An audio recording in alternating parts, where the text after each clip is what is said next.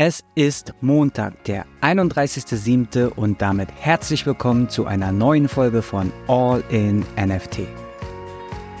In der heutigen Folge gibt es News zur neuen SEC-Klage gegen ein Kryptoprojekt und wer möglicherweise hinter dem Angriff auf CoinsPad steckt.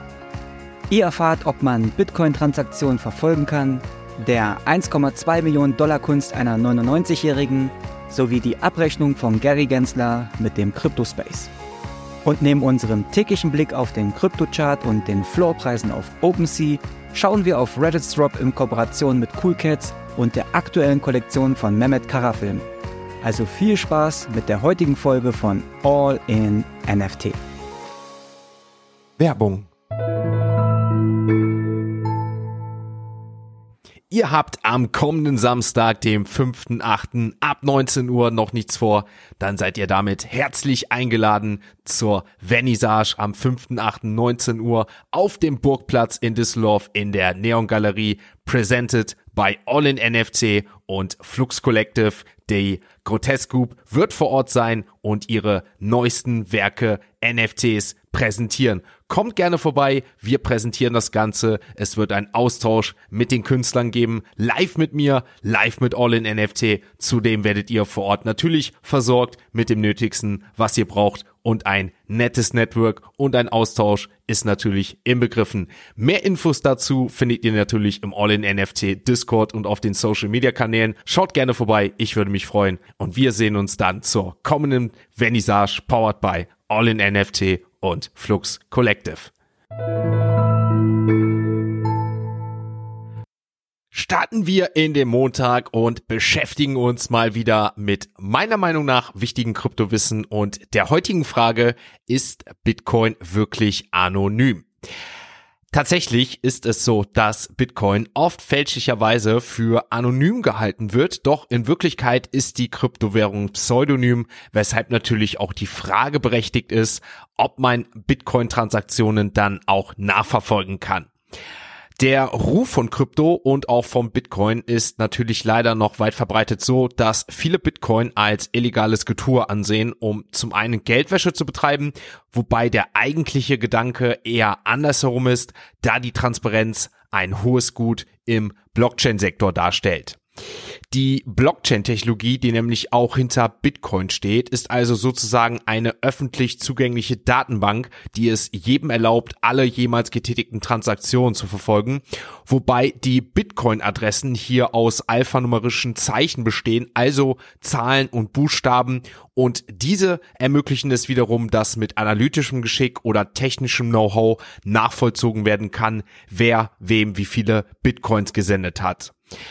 Auch wenn es paradox klingt, doch dieser Irrtum, dass Bitcoin anonym sei, hat in der Vergangenheit Kriminelle angezogen und im Umkehrschluss aber eher dann dafür gesorgt, dass hier Strafverfolgungsbehörden geholfen wird, da diese durch die Blockchain eine an sich schon offene Datenbank vor sich hatten und somit natürlich auch illegale Aktivitäten nachvollziehen konnten.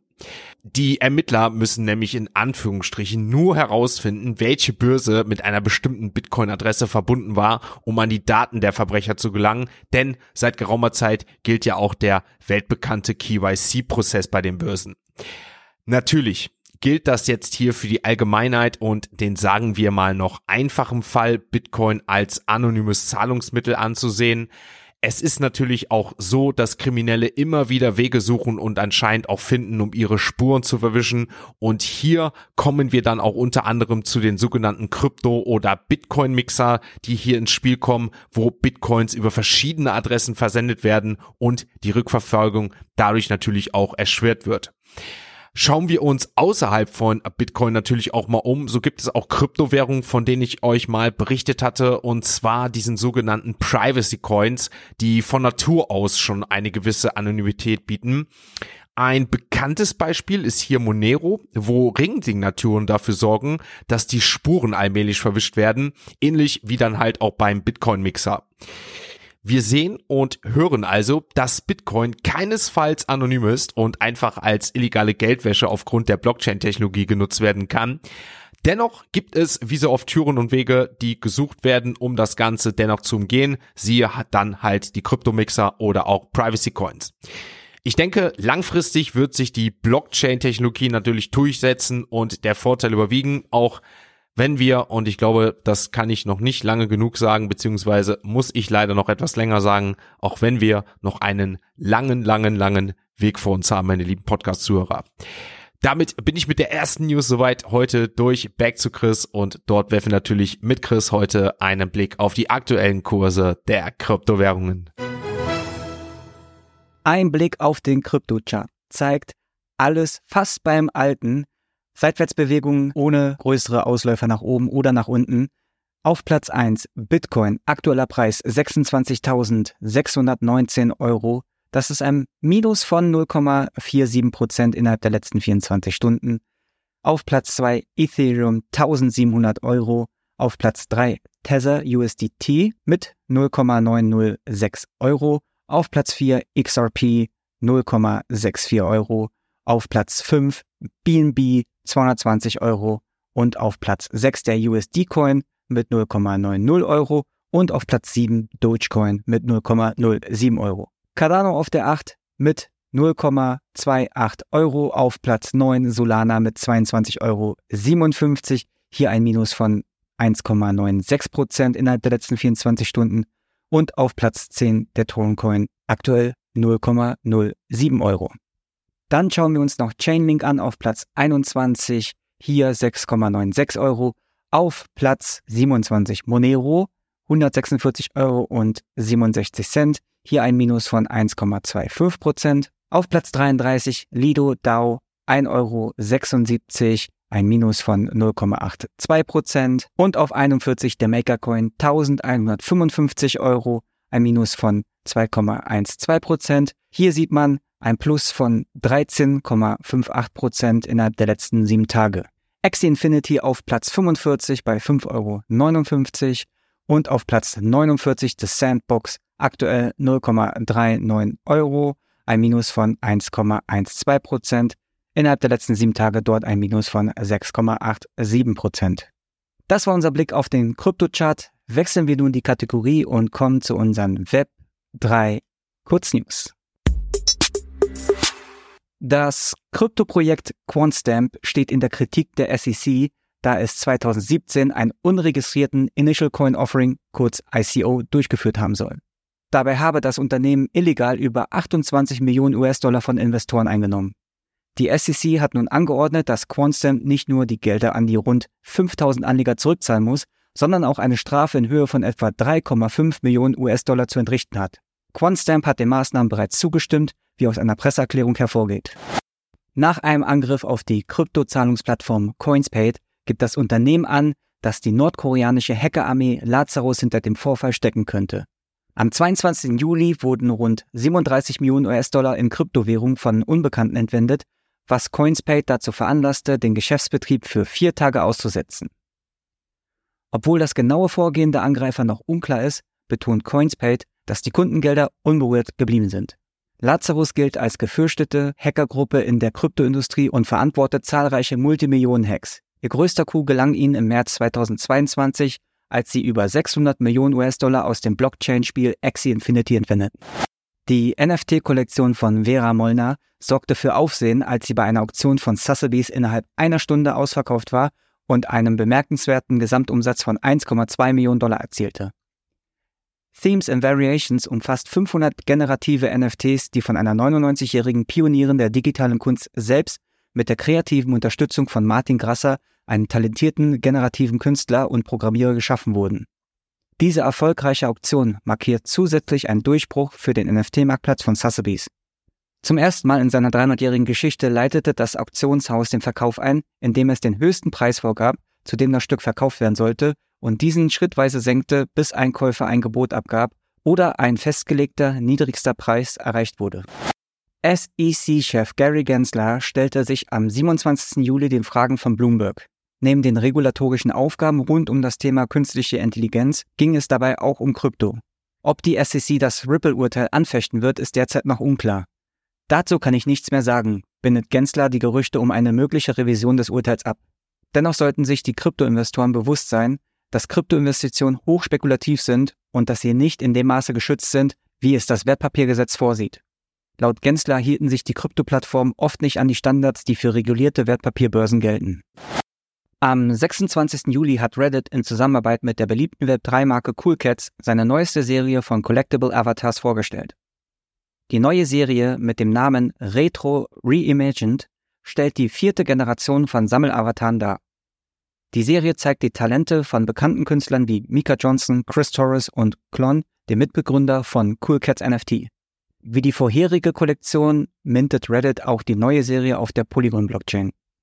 Dies ermöglicht den Nutzern, ihre einzigartigen NFT-Avatare auf der Ethereum-Seite von Reddit und in anderen Web3-Anwendungen zu nutzen. Heute wechseln wir zu unserer NFT-News mit Jan, der uns den Drop of the Day präsentiert. Vor einiger Zeit hatte Sebastian die Podcast-Kategorie Drop des Tages eingeführt. Lange gab es kein Update mehr, aber heute möchten wir euch von einem spannenden Projekt eines Mitglieds unserer Community berichten. Einige von euch besitzen bereits eines seiner NFT-Kunstwerke mit dem Titel Trum at Christmas. Zumindest diejenigen von euch, die letzten Dezember regelmäßig am All-in-NFT Weihnachtskalender teilgenommen haben. Die Sprache ist von Mehmet Kara Film, der mit seiner neuesten NFT-Collection Flowers and Vases neue künstlerische Wege beschreiten will, indem er erstmalig Poesie und Fotografie in einem Web3-Projekt vereint. Herzstück des Projekts ist ein gleichnamiges Buch, das aus insgesamt zwölf Seiten bestehen soll. Auf jeder Seite wird es ein analoges Foto mit einem dazugehörigen Gedicht geben. Dabei bleiben dem Leser unklar, ob das Gedicht passend zum Foto geschrieben wurde oder das Foto passend zum Gedicht aufgenommen wurde. Mein Ziel ist es, Literatur und Fotografie an einem innovativen Ort wie dem Web 3 zu bringen, denn die Literatur hat seit der griechischen Antike nie an Bedeutung verloren und wird auch in der neuen Welt des Web 3 eine wichtige Rolle spielen. So mehr mit. Seit dem 10. Juli habt ihr die Möglichkeit, die ersten zwei Seiten bzw. Fotogedicht-NFTs des Buchs zum Preis von je 0,0077 Ethereum zu minden.